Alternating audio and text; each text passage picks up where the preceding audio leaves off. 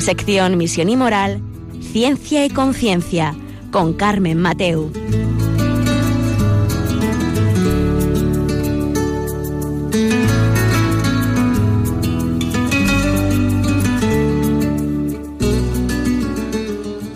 Buenas tardes, queridos oyentes.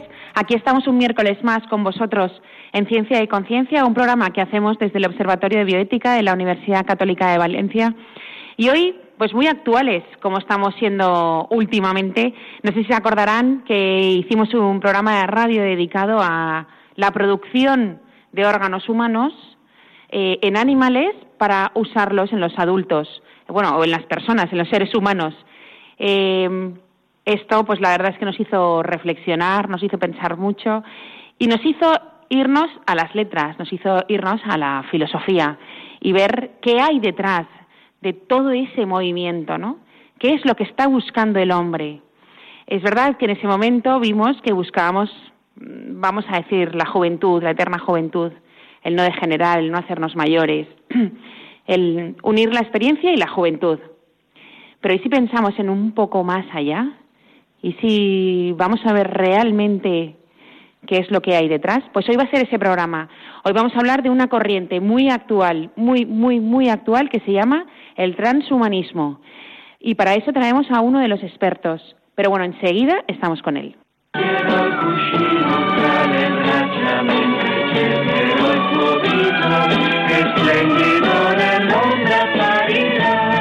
ma non vorrei che tu a mezzanotte tre stai già pensando a un altro uomo. Mi sento già perduto e la mia mano dove prima tu brillavi è diventata un pugno chiuso, sai, cattivo come adesso non lo sono stato mai. E quando mezzanotte viene se davvero mi vuoi bene, pensami mezz'ora almeno e dal pugno chiuso una carezza. Nascerà va va va vai, vai vai bo va va vai, vai. E stringerò il cuscino tra le braccia mentre cercherò il tuo viso che splendido. Pues ya estamos de vuelta con esta música que no es tan actual, pero que nos llena de alegría también. Eh, pues vamos a estar hoy para que nos va a hablar sobre qué es el transhumanismo, cómo llegamos hasta él, cómo se difunde hoy en, nuestra sociedad. Eh, vamos a hablar con Rafa Monterde, que es investigador de la Universidad Católica de Valencia en filosofía política. Hola Rafa, buenas tardes. Hola Carmen, muy buenas tardes. Bueno, eh, yo he encontrado algún artículo tuyo que, en el que hablas bastante sobre transhumanismo. Mm, la verdad es que me sorprende mucho el tema. Y también hemos encontrado otra definición, pero bueno, si quieres, si quieres la digo yo, lo que hemos encontrado sobre el transhumanismo. Por supuesto. Que es el movimiento cultural que defiende que el desarrollo tecnológico debe encaminarse hacia la superación de los condicionamientos biológicos del ser humano y que esta superación será posible en un futuro próximo. Esto es como una definición, digamos, genérica. genérica. Dinos tú, en nuestro idioma, hmm. ¿qué es el transhumanismo? A ver, el, transhumanismo eh, tiene una aspiración eh, profundamente humana, en el fondo, ¿no? Eh, que recorre toda la historia de la humanidad y es eh, sacar lo mejor del ser humano, mejorarlo.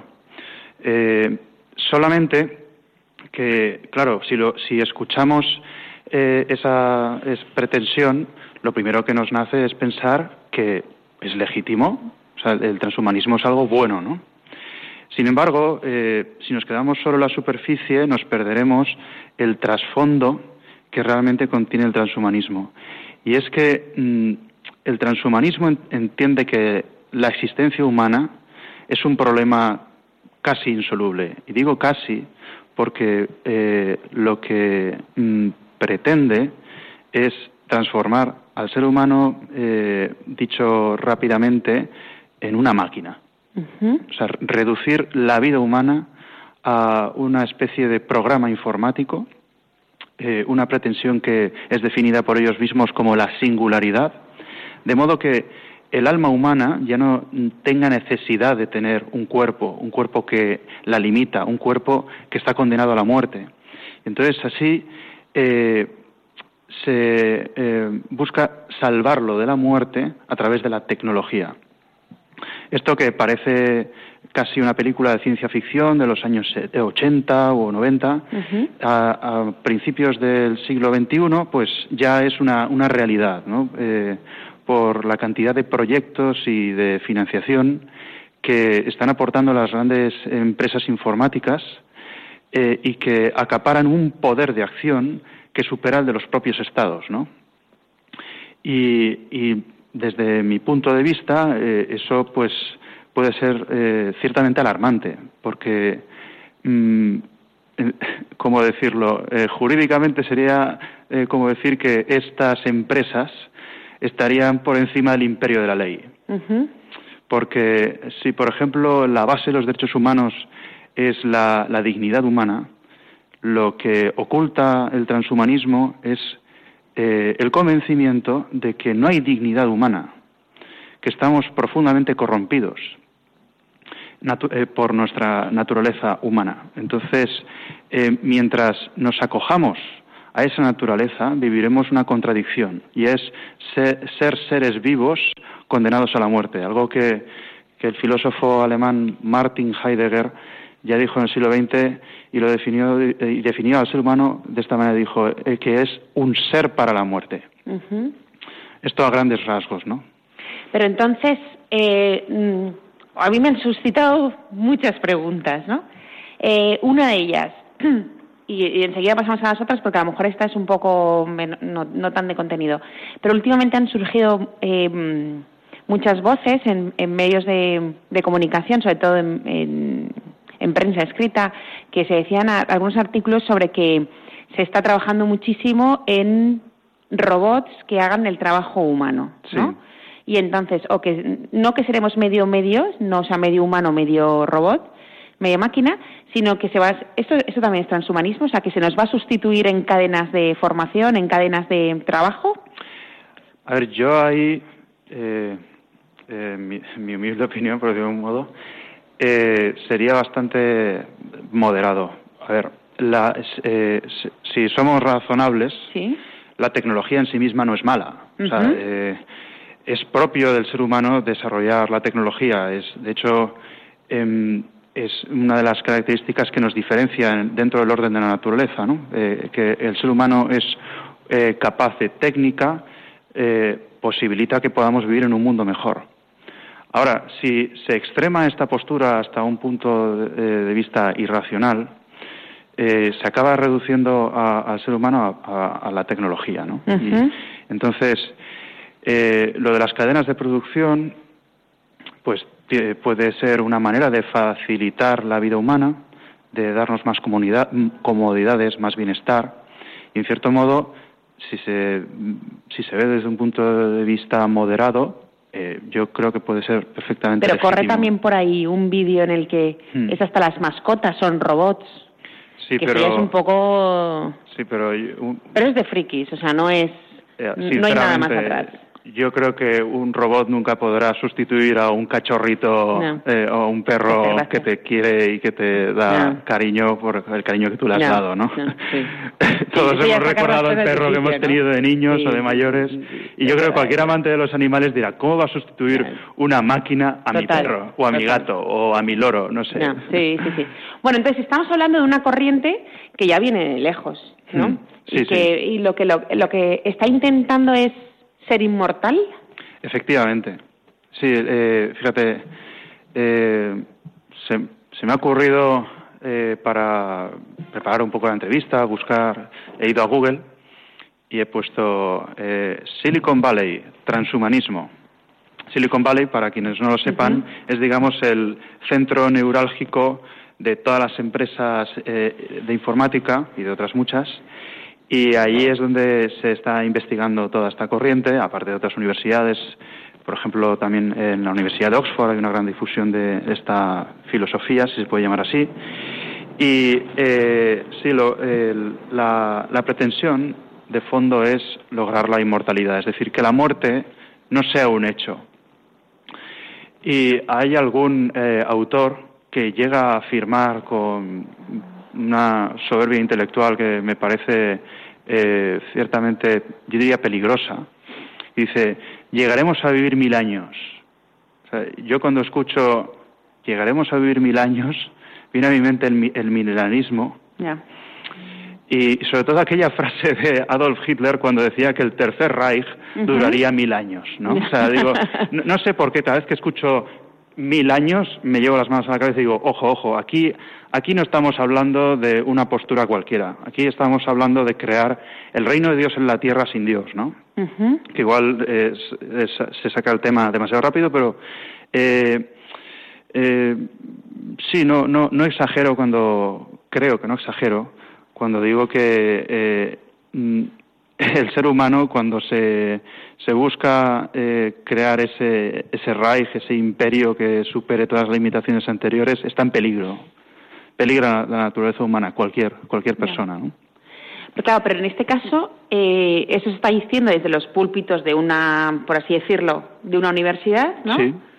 Eh, bueno, de una universidad que es la puntera en este momento, porque habrán muchísimas más, que también porque al final eh, hay seguidores y cualquier persona que sea su seguidor de esta forma de pensar la distribuirá en sus clases o donde sea, ¿no? Entonces estamos al final dentro de una corriente sí.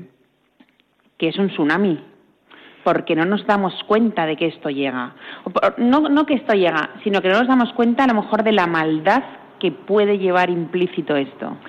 Sí, eh, es, claro. A mí eh, a veces me, me, cuesta recurrir a, a categorías eh, morales de bien y mal, porque claro, están tan mal vistas hoy en día que eh, uno en cuanto recurra a ellas lo, lo rechazan, ¿no? Pero eh, efectivamente se puede hablar de cierta malignidad, eh, sobre todo en algunos autores. No creo que sea eh, se pueda calificar a todos de malignos, pero eh, bueno, más que a los mismos autores, habría que decir que entienden que, que la naturaleza humana es mala. Sería, eh, por decirlo de algún modo, una postura muy luterana, ¿no? o sea, eh, estamos en un contexto en el que el luteranismo ha triunfado culturalmente, se ha difundido a través de, del pensamiento moderno y contemporáneo, y si recordamos bien eh, a Lutero, eh, él hablaba de la libertad esclava, ¿no? Y de la corrupción de, de, la naturaleza que nos impedía ser buenos por nosotros mismos. Pero el error no consistía tanto en nosotros, sino en Dios mismo. Es decir, Dios al crear se había equivocado al crear el ser humano, porque había creado un ser erróneo. Uh -huh. Entonces, eh, en nuestro contexto actual, después de, de matar a Dios, eh, aquella frase de Nietzsche, Dios ha muerto, lo que se busca es matar a la muerte. Uh -huh. Pero ¿cómo se busca matar a la muerte? Y aquí está la paradoja. Se busca matar a la muerte creando otro Dios, ese Dios de la singularidad, ese Dios tecnológico, cibernético, capaz de unificar toda, todo, todas las culturas, bueno, más bien de superar todas uh -huh. las culturas con una nueva realidad que sea totalmente independiente de la naturaleza, porque la naturaleza, eh, eh, vista desde una óptica moderna y postmoderna, eh, es nuestra gran enemiga. Claro. Porque nos limita, ¿no? Y además mm. no puedes acabar con la muerte de la naturaleza. La, la, naturaleza es cíclica. Efectivamente. Con lo cual no puedes quitarla. Sí, sí. Lo, lo, lo de los ciclos es algo que hay que superar, ¿no? Uh, yo ahí eh, optaría por, por mirar de nuevo un poco la, las, las culturas paganas que entendían también los ciclos de, de la vida, de la naturaleza, ¿no? Y, y llegaban a adorarlas con, con, reverencia. No, no, no me claro, no, yo no adoraría no la naturaleza ahí, pero... porque mm, considero que la divinidad trasciende la naturaleza, ¿no? Pero eh, curiosamente eh, es, eh, ese posible panteísmo que había antiguamente y que ahora, por ejemplo, se difunde a través del de New Age, uh -huh. está dentro de, del transhumanismo también, porque claro. eh, se busca esa totalidad de la conciencia cibernética que será superior a, a, la, a la inteligencia humana. Entonces, ¿el transhumanismo viene como una consecuencia clara de la New Age, por así decirlo? Pues he Porque leído- es un paso más. He leído por ahí que sí, que el, el transhumanismo encajaría dentro del sincretismo del New Age. O sea, Claro. e- es una, una nueva religión, eh, y creo que no es exagerado afirmarlo, una nueva religión que en vez de recurrir a, a místicas orientales o a una mezcla de místicas que de- destruye la propia eh, tradición oriental, eh, mistifica, mistifica la tecnología y sobre todo reduce la realidad a pura materia, una materia que puedes eh, transformar a tu antojo, cual alquimista que está que tras la búsqueda de la piedra filosofal eh, busca la inmortalidad, nunca claro. mejor dicho, ¿no? Al final, esto es un juego que siempre tiene el ser humano, ¿no? Eh, Hmm. Lo que pasa es que hemos llegado, a ver, no, no durante toda la historia de la humanidad ha tenido este juego de ser inmortal, Hmm. pero sí que lo ha pretendido. Lo que pasa es que ahora, como tenemos este grado de tecnología, ¿no? Puede ser que la aspiración se vea como mucho más cercano. Claro. O sea, voy a, voy a ser capaz de vivir más años que hace dos siglos porque Hmm. tengo, aparte, no solo tecnología, sino también farmacéutica, tengo muchas cosas que me ayudan Sí. a vivir más años. Pero esto es un paso más en la aspiración, porque aquí habrían tantos dioses como personas hay en el mundo.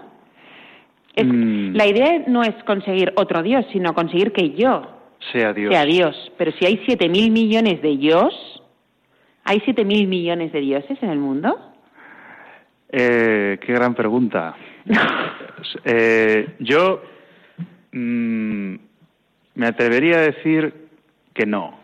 No es tanto que haya tantos dioses como individuos, sino que todo es uno. Eh, todos estamos reducidos a una solamente, a una totalidad, y esa totalidad que nos reúne sería Dios.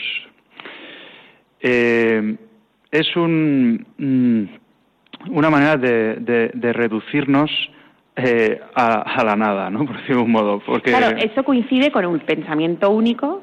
Sí, sí, Que totalitario. todo, el- claro, que todo el mundo tenga un pensamiento único a todas sus cuestiones Hmm, y que además eh, viva de una determinada forma hmm. en cualquier parte del mundo. Sí. Por cierto, a propósito de, de lo que preguntabas de si seríamos tantos dioses como individuos, es que aquí el problema es ser individuo. Eh, hace poco leía en un libro de Nietzsche que se llama El nacimiento de la tragedia, eh, en el que hablaba de el, el- el espíritu dionisiaco, que lo dionisiaco sería lograr esa generalidad vacía en la que el individuo se disuelve como una gota de agua en el océano, ¿no? Entonces, eh, aquí cuál es el problema, en el fondo. El problema es tener cuerpo. ¿Por qué? Porque el cuerpo nos separa del otro, nos separa de la totalidad, ¿no? Eh, se apuesta por un dualismo que eh, desprecia nuestra corporeidad. Entonces, eh, claro, eh, que tú y yo tengamos rostro, que podamos mirarnos a los ojos, es en sí misma para eh, es en sí mismo para esta perspectiva una contradicción. Y entonces hay que superar esa, esa individuación y, y- y c- acabar en, en la, en la pura conciencia cibernética que nos conectará a todos de una manera más intensa que nos conecta ahora mismo Facebook, WhatsApp o, o cualquier eh, medio de comunicación conectado a Internet. ¿no? O sea, el, el- el ideal es potenciar Internet hasta el punto de que Internet sea la única realidad. Y mm, no, no es un- una exageración, simplemente eh, creen en esto. O sea, eh, si, si, si se consigue, es- que en cierto modo en algunas cuestiones me parece absurdo, pero eh, si se consigue esto, pues ya solo nos quedará navegar en la red, eh, pues como si estuviésemos en Matrix. De hecho, es que. Vamos a Matrix. Vamos a Matrix. Eh, no sé si, si los oyentes habrán eh, visto las tres películas de Matrix, pero tiene mucho que ver, porque llegan a decir que podrán eh, conectar nuestro cerebro o, darle un puerto USB para conectarnos al ordenador. Así es como entraba Neo Matrix y hacía y deshacía como, era, como, el elegido que era ¿no? en, la historia esta. Entonces, eh, también en esta filosofía se, se tiene eh, una cierta épica, porque entienden que va a haber una especie de contrarrevolucionarios o de reaccionarios que van a ir eh, a, capa y espada por ellos, intentando evitar el advenimiento de la época definitiva, ¿no? De la época en la que el ser humano podrá vivir eternamente. Entonces aparecerán auténticos flagelantes que eh, irán a por ellos, tal. Hay una película de eh, en la que aparece Johnny Depp, creo que se llama Transcendence. Eh, sí, que se llama bastante actual. La hicieron hace poco en televisión española. Y ahí eh, precisamente ocurre eso, que el creador de, la singularidad, no sé si el creador, eh, pues un grupo radical lo mata y él consigue sobrevivir gracias a que consigue pasarse al ordenador. Algo tan sencillo, ¿no? Entonces, eh, claro, lo tienen todo muy pensado. O sea, tienen ya claro que va a haber una oposición, que, vamos a estar ahí. Que vamos a estar ahí y que eh, nos van a combatir, ¿no? Y como para, eh, para el transhumanismo nosotros somos los irracionales, los que no creemos en el progreso, pues vamos a estar totalmente descalificados. Pero yo ahí, eh, yo ahí soy socrático. O sea, yo me, yo, vamos, el sentido del humor de Sócrates espero no perderlo nunca o tenerlo más que, más que nada, porque eh, ¿qué, nos ha aportado la filosofía? La filosofía eh, socrática, eh, Platón, Aristóteles, nos han dado la oportunidad de creer, no solo de creer, sino de vivir la posibilidad de que podemos ser buenos moralmente, podemos alcanzar el bien. O sea, la, naturaleza no está radicalmente corrompida. La posibilidad del progreso moral, no solo el progreso tecnológico, está. Lo que pasa es que en nuestra cultura el progreso moral se ha dejado de lado. No está, no se contempla. Entonces, por ejemplo, en, mi tesis doctoral estoy investigando a Marta Nussbaum, que es una filósofa norteamericana, que es una delicia, la recomiendo totalmente. Yo, para mí ha sido un descubrimiento. Entonces, ella insiste en eh, aceptar la vulnerabilidad de la naturaleza humana, su fragilidad, es decir, que cabe, eh, cabe la posibilidad de que alcanzar el bien sea difícil, pero la posibilidad está. Podemos cuidar de nuestra naturaleza, hacerla mejor. Podemos ser, eh, pues podemos corrompernos, llegar a tocar fondo, pero también podemos ser excelentes. Entonces, eh, frente a la irracionalidad del transhumanismo, hay que apostar por la racionalidad de la ética de, un humanismo real, ¿no? Recuperar eh, eh, esa, eh, ese convencimiento de que el ser humano puede ser mejor con la tecnología, evidentemente, pero también con su naturaleza, con su corporeidad. Y no sé, te pues, paso la palabra porque creo que estoy hablando demasiado. No, no, no, que va, que va. Lo único es que con esta gran idea que has dicho del humanismo vamos a ver lo justo. Vamos a hacer una pequeña pausa que vamos a escuchar un poco de, de canción que nos han dado música italiana de Celentano, y vamos a escucharla para ir hablando justo ahora después sobre el humanismo.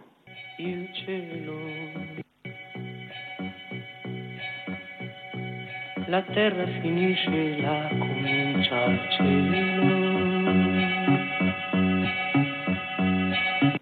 Guardo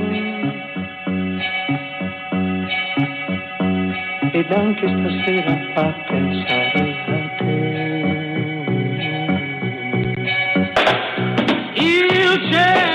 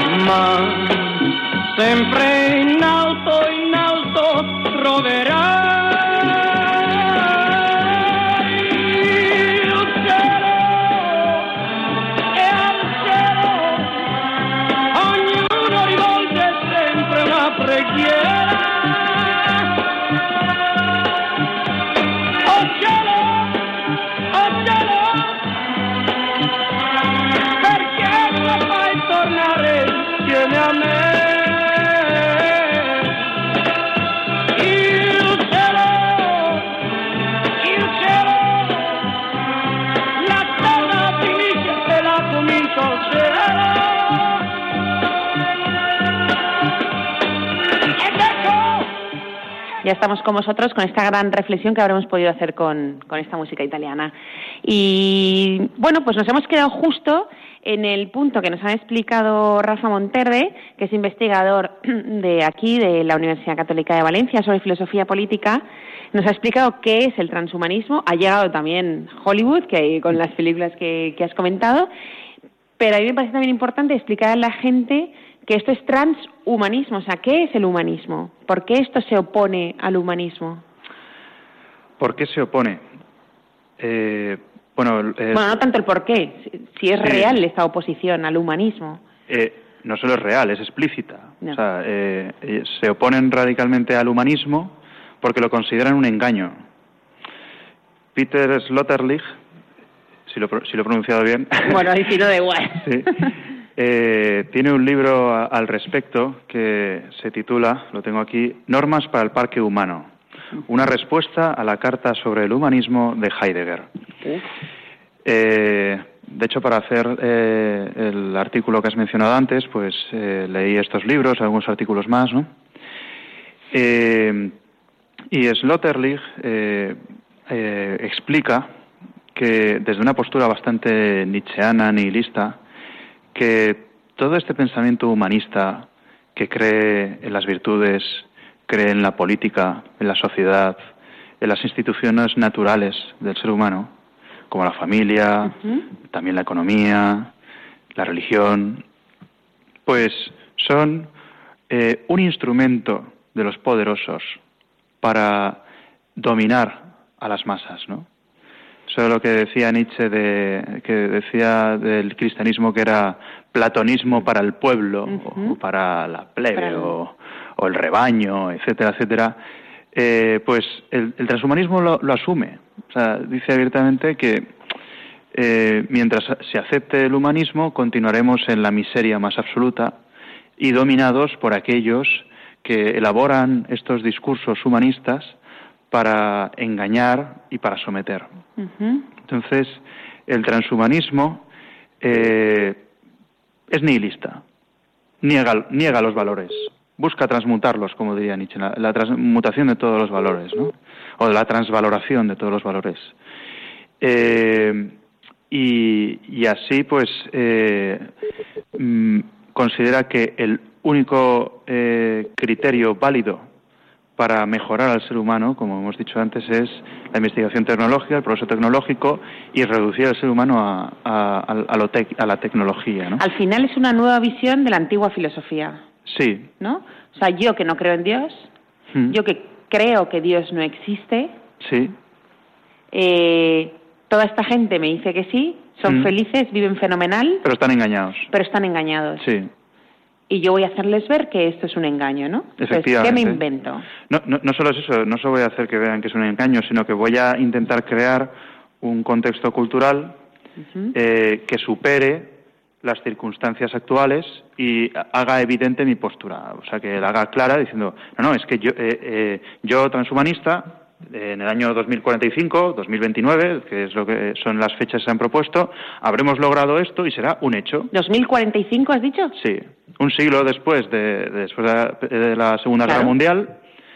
Co- cosa curiosa, porque después de la Segunda Guerra Mundial eh, la humanidad se quedó conmocionada por la capacidad tecnológica del ser humano para destruirse a sí mismo. O sea, después de Hiroshima, Nagasaki, de los campos de concentración, eh, bueno, es que simplemente la, guerra relámpago, eh, la Blitzkrieg de, Hitler, ¿no? Eh, se demostró, o se fue un hecho más que se demostró, que eh, teníamos capacidad para destrozar al ser humano, para destruir el planeta, y eso se fue potenciando en la Guerra Fría. Ahora mismo tenemos, yo no sé cuántas veces podemos destruir el, mundo, pero eh, hay suficiente capacidad. Entonces, hay un nuevo credo, un nuevo dogma en, la tecnología, eh, con una fe ciega que, que asume que nos van a mejorar, así sin más. y olvidando que cuando se piensa que es posible crear un ser superior, un ser eh, ario, por decirlo de un modo, eh, se corre el peligro de cometer un auténtico genocidio, un crimen contra la humanidad. Y no sé si dentro de unos años estas palabras tendrán algún, tendrán algún significado. Espero que no, que no sea un crimen contra la humanidad. Pero eh, sin ser alarmista, creo que hay que tener en cuenta esta posibilidad. Y es que eh, una pretensión eh, mm, que asume esta voluntad de poder nietzscheana, que busca crear un ser humano superior, puede conducirnos a la catástrofe, al abismo, al abismo, al caos. Y no habrá orden capaz de superar ese caos si, bueno, esto que acabo de decir no me lo creo. Sí que puede haber un orden. La misma naturaleza considero que eh, no puede ser tan manipulada como ellos creen, ¿no? Pero eh, eh, ellos solos van a generar un caos y no van a generar el orden adecuado para poder gestionarlo, me parece. La cuestión aquí es, em, sí que es verdad que hoy por hoy, por, por la tecnología, y por las capacidades que tiene el hombre, sí que se, y por todos los pasos que se han ido dando ya, especialmente en el siglo XX, hmm. el siglo XXI es como una autopista para estas cosas, ¿no? Porque ya hemos visto mucho, vamos a superar mucho el siglo XX, que es lo que tú decías, de 1945. Es verdad que justo después es cuando llega la gran unión, por así decirlo, del hombre con el tema de los derechos humanos, con el tema hmm. de nos superamos juntos, nos ayudamos, bueno, tampoco es eso, ¿no? El plan Marshall tampoco es que fuera el gran, no sé. El bueno de Roosevelt. No, sí, no. Pero bueno, en fin, vamos a decir que todo eso fue positivo después, ¿no? Y que ayudó a quien no podía, ¿no? Hmm. En fin, fue a, cambio de otras cosas. Pero bueno, en fin, hubo una mano tendida, ¿no? Hmm. Entonces ahora eh, sí que es verdad que la mano tendida hmm. eh, será más difícil en un contexto en el que el daño puede ser mayor. Efectivamente. Y que a mí lo, eh, lo único que me, que me cuesta entender es que aunque llegue el caos y, todo esto, ¿no? Que, va a llegar, es que llegue sin que nos demos cuenta. Estamos inmersos, diría yo. Claro, eso es. Ya estamos en el caos. Entonces eso es lo, lo único que es verdad que hay voces que, que lo que advierten del caos de no que cuando te están hablando de esto la manipulación que hay del lenguaje te están hablando de esto quieren decir otra cosa pero lo que sea entonces la gente dice, no podemos vivir en esta gran mentira, esto no existe, ¿no? Somos como un poco las voces, no lo sé, es lo único que de advertir a la gente, ¿no? De, hay que caer en la cuenta. Y es verdad que... Pero si estamos conectados todo el día a Facebook, ¿de qué nos vamos a enterar? Claro. Porque el gran triunfo de esta perspectiva o de, esta eh, ideología, filosofía o como se quiera llamar, eh, es que la tecnología forma parte ya de nuestras vidas mm. hasta tal punto que no podemos prescindir de ella, cosa que puede verse desde un punto de vista positivo, porque siempre la tecnología ha formado parte de nuestro día a día, desde que somos hombres, ¿no? Eh, por eso yo optaría por eh, ser razonables, es decir, podemos llegar a inteligir, a comprender nuestra situación actual, yo diría que lo razonable, lo propio de un filósofo socrático, es decir, sí. Es decir, podemos hacernos cargo eh, de, nuestro momento presente y estar a la altura, pero para ello hay que apostar por una filosofía que, que mire alto, que mire hacia arriba, eh, que no, no, reduzca el pensamiento a, a, la realidad, eh, a que solo se puede conocer la realidad físico-química. Es decir, eh, yo apostaría por un pensamiento abierto a la trascendencia, un pensamiento que eh, comprenda que el conocimiento metafísico de, la tradición griega es, es, es posible en el siglo XXI. Pues yo cuando estabas hablando digo, y por eso hemos quitado filosofía de los colegios. Hombre. hemos llegado al punto. Sí. Estábamos aquí arriba, ¿no? Sí. Pero para los oyentes, yo levanto la mano. Estábamos allá arriba en el, hablando de el caos y que vamos a ser más que Dios, vamos a ser inmortales. Y de repente me he venido abajo en el tema de mm, lo más... hemos quitado filosofía. Hemos quitado filosofía, todas las artes. Es que la, la a ver, eh, la filosofía siempre ha sido la gran enemiga de la sofística. Claro. De los manipuladores del discurso. Eh, es que a mí me encanta Sócrates, ya, te lo he dicho, lo he dicho antes. Cuando a Sócrates lo acusaron de haber eh, sido, de no haber sido piadoso, de haber faltado a, a los dioses de la polis, se hizo un juicio injusto contra él eh, y, se, y, se le acusó de impiedad, ¿no?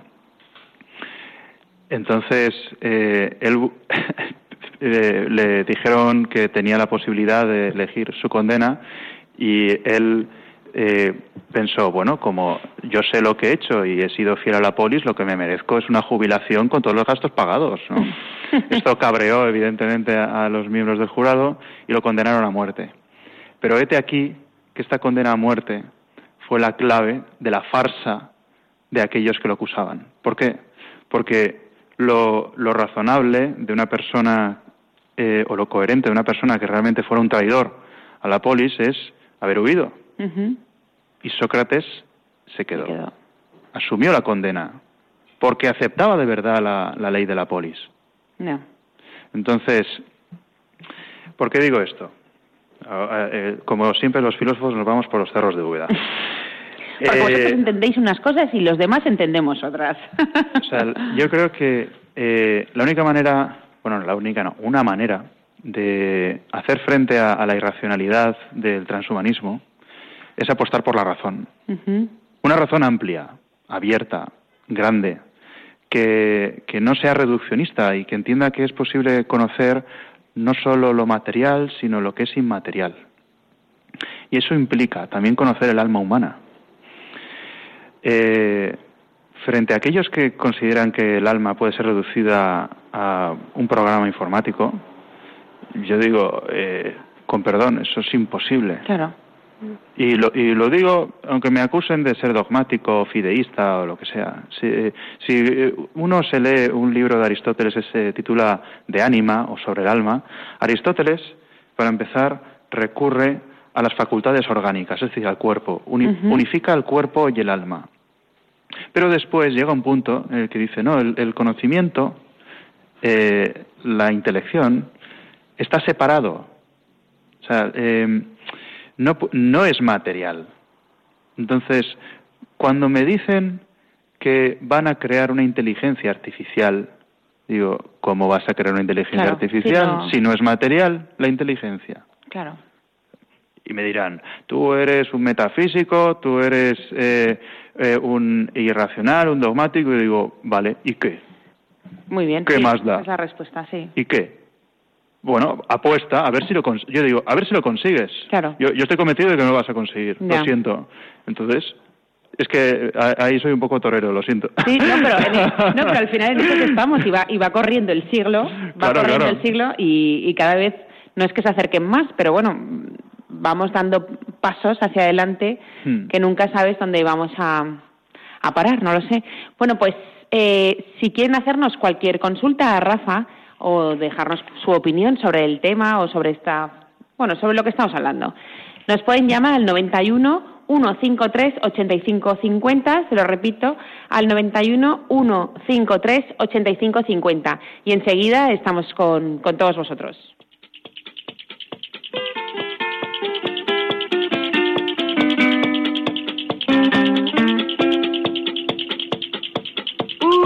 Mm, I'm Se ha sete beve vino, se ha fame chiede il pane al suo vicino.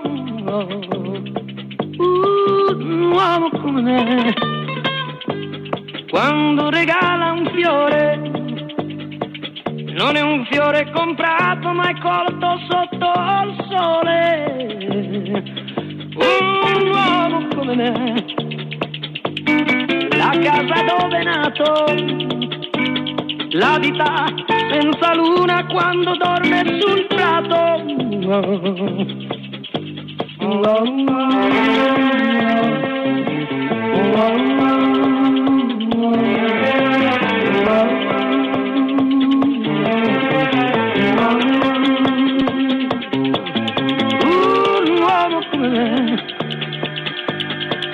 Sorride e parla poco perché legge nei tuoi occhi e poi capisce il gioco. Un uomo come me ha un lupo dentro il cuore, lo senti gridare ma non credi all'amore.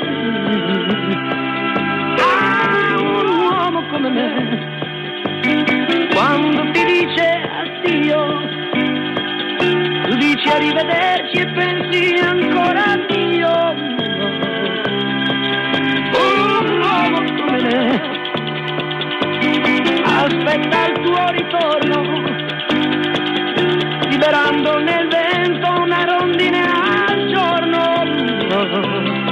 È un uomo come me,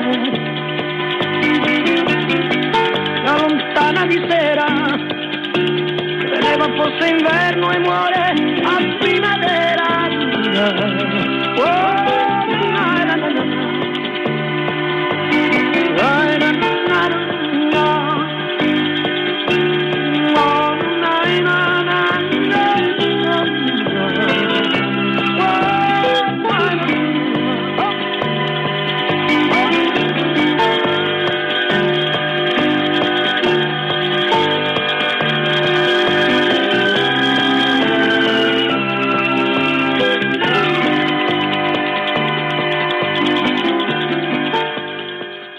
Estamos de vuelta con todos vosotros en un programa que estamos hablando sobre transhumanismo con Rafa Monterde, que es investigador de la Universidad Católica de Valencia sobre filosofía política y la verdad es que está siendo un gran programa en el que estamos aprendiendo muchísimo sobre la actualidad y bueno y sobre siglos anteriores también.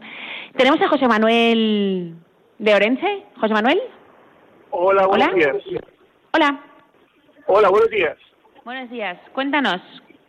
No, solamente decirle a Rafa primero que me ha encantado su exposición y segundo gracias. decirle que eh, el- eh, su postura en absoluto es fideísta porque hay una razón eh, que, que ha estudiado muy bien la filosofía y también la, la ciencia que es es imposible eh, llamamos inteligencia artificial a una imitación de algunas funciones de la inteligencia humana pero por otro lado hay algo que es inimitable por parte de ninguna, de ninguna máquina, que es la conciencia, el darse cuenta de. O sea, que la inteligencia artificial puede imitar, incluso mejorar en, velocidad ciertos procesos, pero es incapaz de darse cuenta de algo que es eh, absolutamente eh, eh, incomparecible o insustentable, lo material, que es la, la, la capacidad de darme cuenta de que existo y de que existe lo real y esto es inimitable, ¿no? Y solamente esa, esa apreciación para, para añadir una gotita a, las, Sí. a la maravillosa exposición de, de Rafael. Pues menuda Fenomenal. gota, es inmensa, ¿eh? Muchas Muchísimas gracias. gracias. Muchas gracias. La verdad es que la gota de la conciencia es buenísima. Sí, sí. ¿no? Está fenomenal.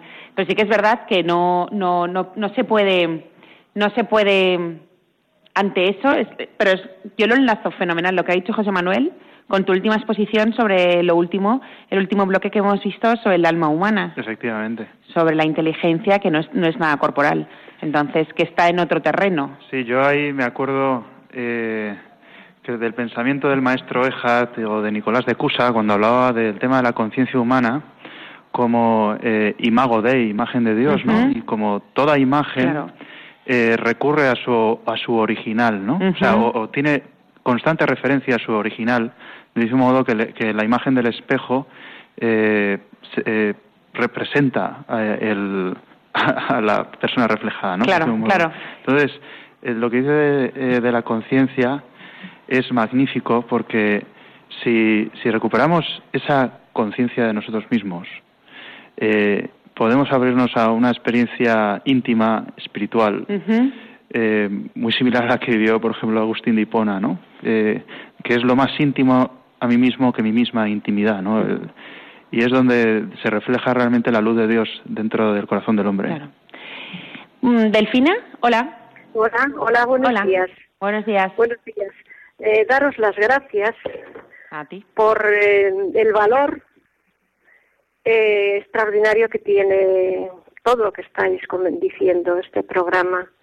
Yo lo escucho de vez en cuando y sí que me, me da, a ver, yo no soy ninguna letrada ni tengo conocimientos de, de, de filosofía ni nada de eso, pero sí que soy creyente y ya, y pienso que mm, desde el momento que se es creyente en, el Señor y que en nosotros por nosotros mismos no tenemos, bueno, yo hablo por mí misma, capacidades para comprender cosas tan valiosas, pero con el Espíritu del Señor eh, se puede, se puede perfectamente, sin ser letrados, incluso pues siendo analfabetos, por llegar ya Entonces, por la gracia de Dios, efectivamente, porque nos dice que la gracia de Dios hace sabios a los ignorantes. Entonces, lo que a mí me da muchísima pena es que todo este conocimiento y toda esta maravilla que, que, que hace ver la grandeza del, del, ser humano, por la gracia de Dios, no se ponga en altavoces para que se entere toda la gente, para que tanta ignorancia desaparezca de la, de la humanidad. Eh, las televisiones eh, inundan de temas vacíos, cuando no dañinos y, muy perjudiciales. Y, es una pena que, que no que no que esto no se pueda reflejar con altavoces por los sitios públicos. Nada más, perdón. Muy bien, pues muchas gracias, Delfina. Ha sido una gran intervención. Muchas gracias. También nos deja en, esto de cómo podemos movernos, ¿no? ¿Qué podemos hacer también? Porque los medios de comunicación también son evangelizables, por así decirlo. Eh, Antonia, hola. Hola. Hola. Hola, cuéntanos.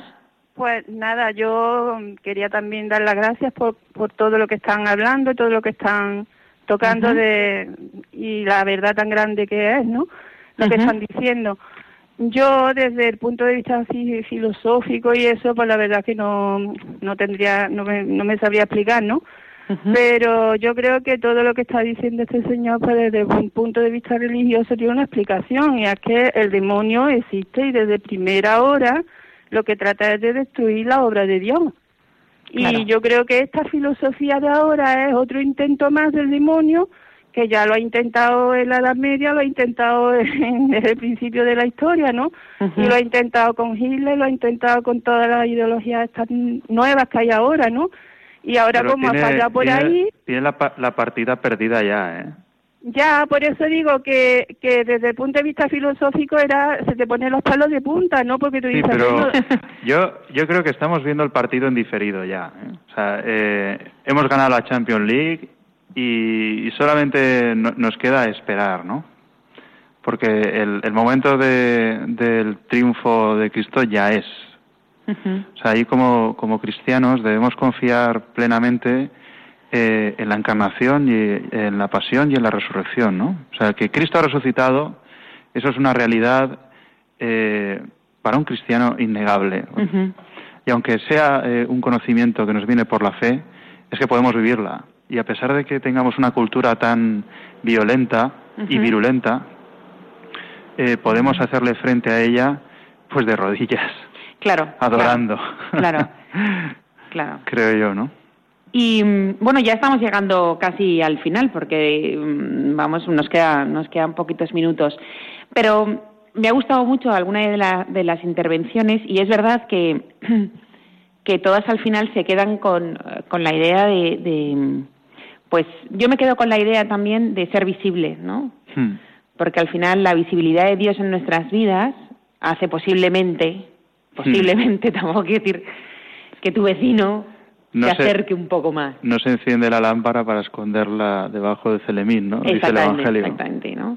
No lo sé, no lo hay que ser luz. Hay que ser luz. Aunque sea una luz tenue a veces porque nuestra vida no nos deja ser más, pero Porque somos humanos y somos débiles. Si somos, como dice Marta Nussbaum, somos frágiles, somos vulnerables. Sí, y hay veces que tenemos una llama muy pequeñita. Sí, pero, hay una llama. Pero sea pequeña, eso es como lo que decía la Madre Teresa, ¿no? Que aunque pele patatas, eso si pelo con amor, si pelo con amor, es un acto infinito. Eso es, eso es ahí se me queda la idea y, también la idea de la libertad y la conciencia, ¿no? Hmm. O sea, al final tenemos esa libertad. Es que es el tema. El tema es la libertad. O sea, eh, confiar. Gracias por decirlo al final. o sea, eh, confiar en la capacidad espiritual del ser humano es confiar en, la libertad humana. Porque eh, la realidad espiritual es la que nos comunica directamente con Dios. Claro. y es un don que es eh, parte del, mismo acto creado de Dios. Luego está también el don del Espíritu Santo, pero que el, espíritu humano lo, poseemos de suyo, o, digamos en el chasis, eso es real. Claro, por eso todas estas filosofías al final son de personas, son de personas que no, por así decirlo, que no creen en Dios, que no quieren esa realidad espiritual. Efectivamente. Por eso son, no hay nada, no hay llama, no hay vela, no hay no hay nada. en vez de encender la llama del espíritu, encienden pues los tubos de neón. Vale. Ah, muy bueno, muy buena. bueno, pues Rafa, muchísimas gracias por haber venido a estar aquí con nosotros. A ti, Carmen. Y yo espero que no sea la primera y la última, pero bueno, eh, yo creo que me has dejado una, una luz en el tintero sobre hacer un programa sobre el, sobre el transhumanismo y las películas de cine, ¿no? Y el cine y todo lo que nos está llegando por Hollywood. Hmm. Bueno, no tiene por qué ser de Hollywood. Puede ser Europa, puede ser cualquier sitio, ¿no? Lo que sea, aunque sea una película casera. Un cortometraje. Sí. sí, sí, sí, puede ser cualquier cosa. Y bueno, nada, muchas gracias por haber estado. Muchas gracias a los oyentes por haber estado activos hoy, porque se ve que nos están escuchando. Muchas gracias a eh, Adriano Chilentano, que nos, está con nosotros y por supuesto Ángelo que nos pone esa música y Fernando que está aquí con nosotros haciendo realidad entre los dos este programa de ciencia y conciencia. Nos vemos en 15 días.